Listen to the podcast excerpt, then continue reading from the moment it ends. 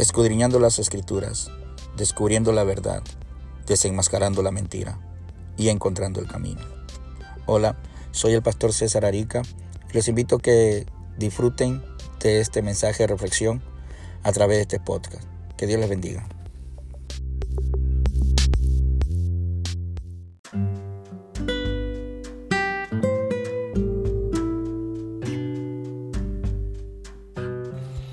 Apostasía. Estamos estudiando en esta temporada este tema muy importante para la iglesia de Cristo en el día de hoy. Apostasía. ¿Será que estamos ya en tiempos de la apostasía? Y hoy vamos a hablar en este episodio sobre una de las falsas doctrinas que hoy en día se está practicando en muchas iglesias que dicen ser cristianas evangélicas seguidoras de Cristo o seguidores de Cristo. Hablo de la doctrina falsa de la prosperidad. ¿Será cierto de que estar bendecido es estar prosperado? ¿Por qué hoy en día vinculan la prosperidad con la bendición de Dios? ¿Por qué hoy en día estos falsos maestros les hace creer a la gente de que para saber que estamos bendecidos necesitamos estar prosperado, tenerlo todo? Es necesario tener carros, casas, riquezas, mucho dinero en el banco, tenerlo todo, la mejor familia, los mejores hijos, eh, eh, tener en su totalidad que no les haga falta nada para demostrar de que verdaderamente estamos bendecidos. ¿Qué nos dice la Biblia con respecto a esto? El apóstol Pedro en su segunda carta, en el capítulo 2, versículo 3, dice lo siguiente. Esos falsos maestros desearán tener más y más dinero y lo ganarán, oiga bien, y lo ganarán enseñando mentiras pero Dios ya decidió castigarlos desde hace mucho tiempo y no se salvarán de ese castigo. Fíjese, aquí nos enseña la palabra de Dios a través del apóstol Pedro de que para que estos falsos maestros apóstatas logren su fechoría, su objetivo de enriquecerse, porque eso es lo que hay en lo más profundo de sus corazones, enriquecerse, van a lograrlo con el engaño, con las falsas enseñanzas. Enseñarán mentiras a la gente que tiene falta de conocimiento. No solamente a la gente que tiene falta de conocimiento, sino a la gente que también es codiciosa, que anhela las riquezas. En el libro de los Salmos, en el capítulo 73, verso 3, vamos a leer algo importante para ver si es cierto de que estar bendecido es estar prosperado. En el capítulo 73 de los Salmos, en el versículo 3, dice lo siguiente, porque tuve envidia de los arrogantes, viendo la prosperidad de los impíos. ¿Qué es un impío? Un impío es un, pecador, alguien que no practica la piedad. Si la Biblia enseña de que el impío, el pecador, prospera, entonces no puede contradecirse la escritura, haciéndonos creer a nosotros de que estar bendecido es estar prosperado. No, porque aún el impío, según la Biblia, prospera. Así que bíblicamente Estar bendecido no es estar prosperado, ni estar prosperado significa estar bendecido.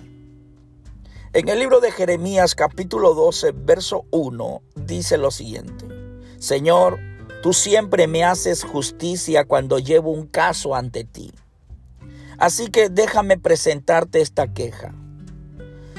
¿Por qué los malvados son tan prósperos? ¿Por qué son tan felices los malignos?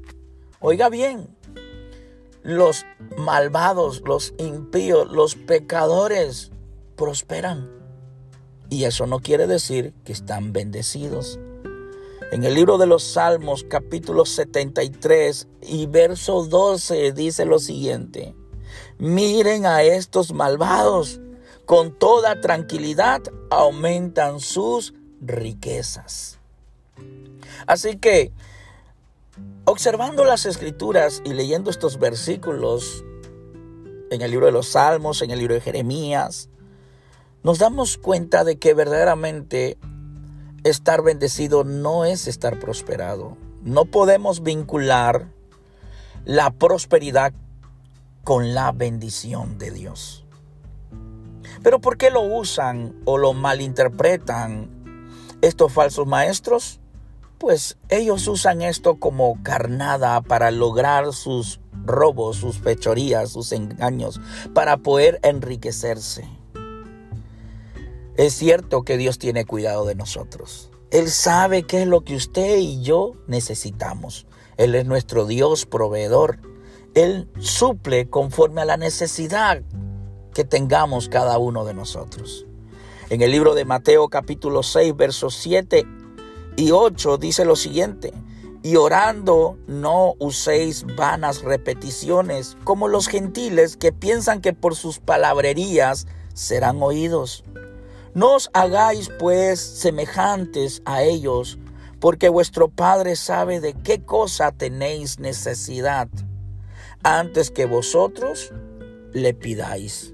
Así que Dios sabe qué es lo que usted necesita, qué es lo que a usted y a mí nos hace falta, y Él nos va a suplir y a proveer conforme a las necesidades que tengamos.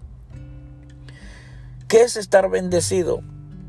Aquí quiero leerle una, algo importante. Primera de Timoteo 6, versículo 3 al 10. Primera de Timoteo 6, versículo 3 al 10. Primero en el verso 3 dice, si alguno enseña otra cosa y no se conforma a las sanas palabras de nuestro Señor Jesucristo y a la doctrina que es conforme a la piedad, versículo 4, dice, está envanecido.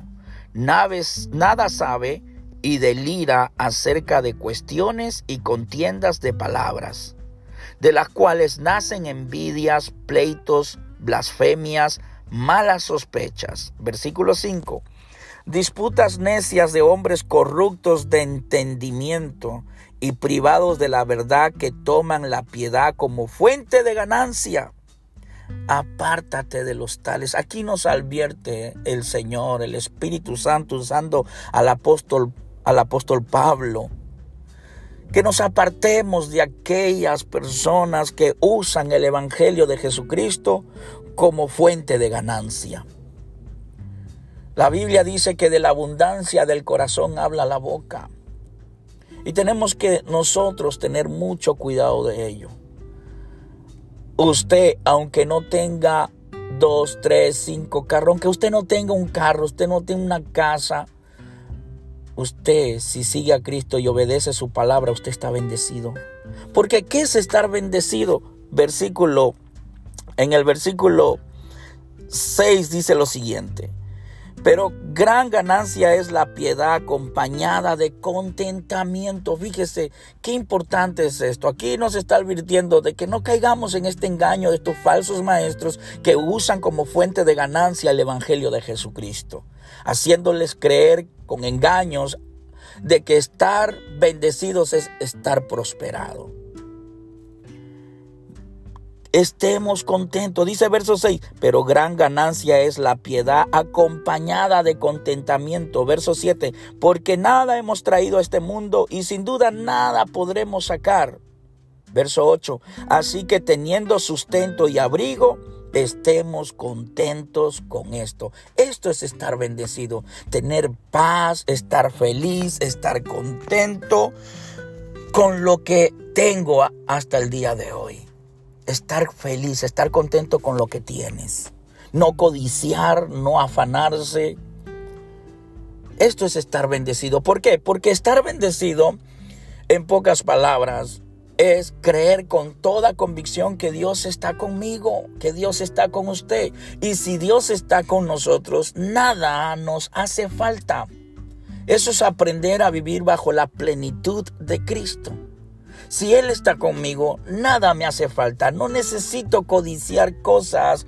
No necesito estar enriquecido para estar satisfecho. Estoy satisfecho, estoy contento, feliz y agradecido con lo que tengo hasta el día de hoy, con lo que Dios me ha dado hasta el día de hoy.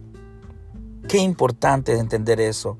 Así que teniendo sustento y abrigo, estemos contentos con esto.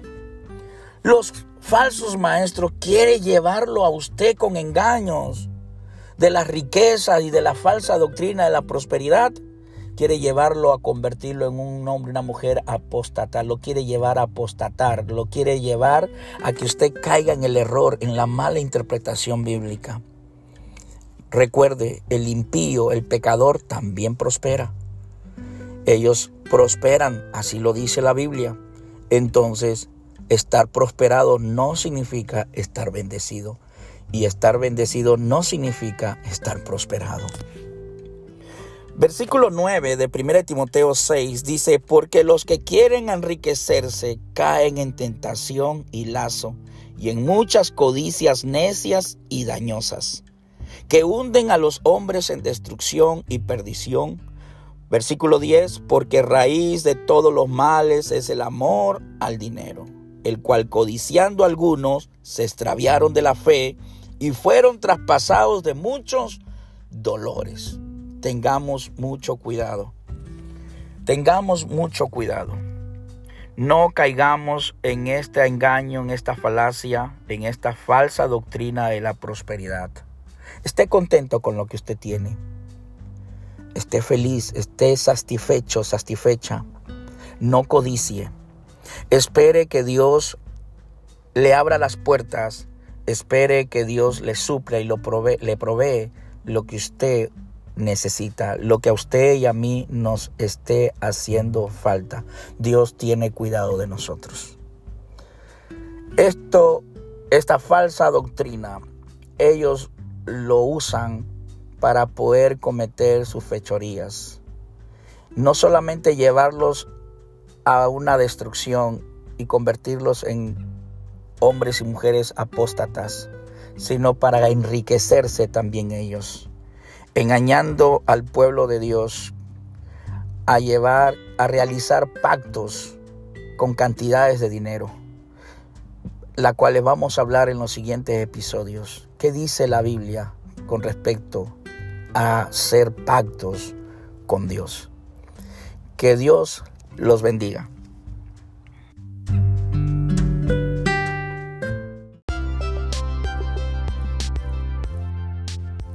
Gracias por acompañarnos el día de hoy y no se les olvide de compartir con sus amistades para que nos sigan a través de este medio y así sea de bendición para sus vidas. Que Dios les bendiga.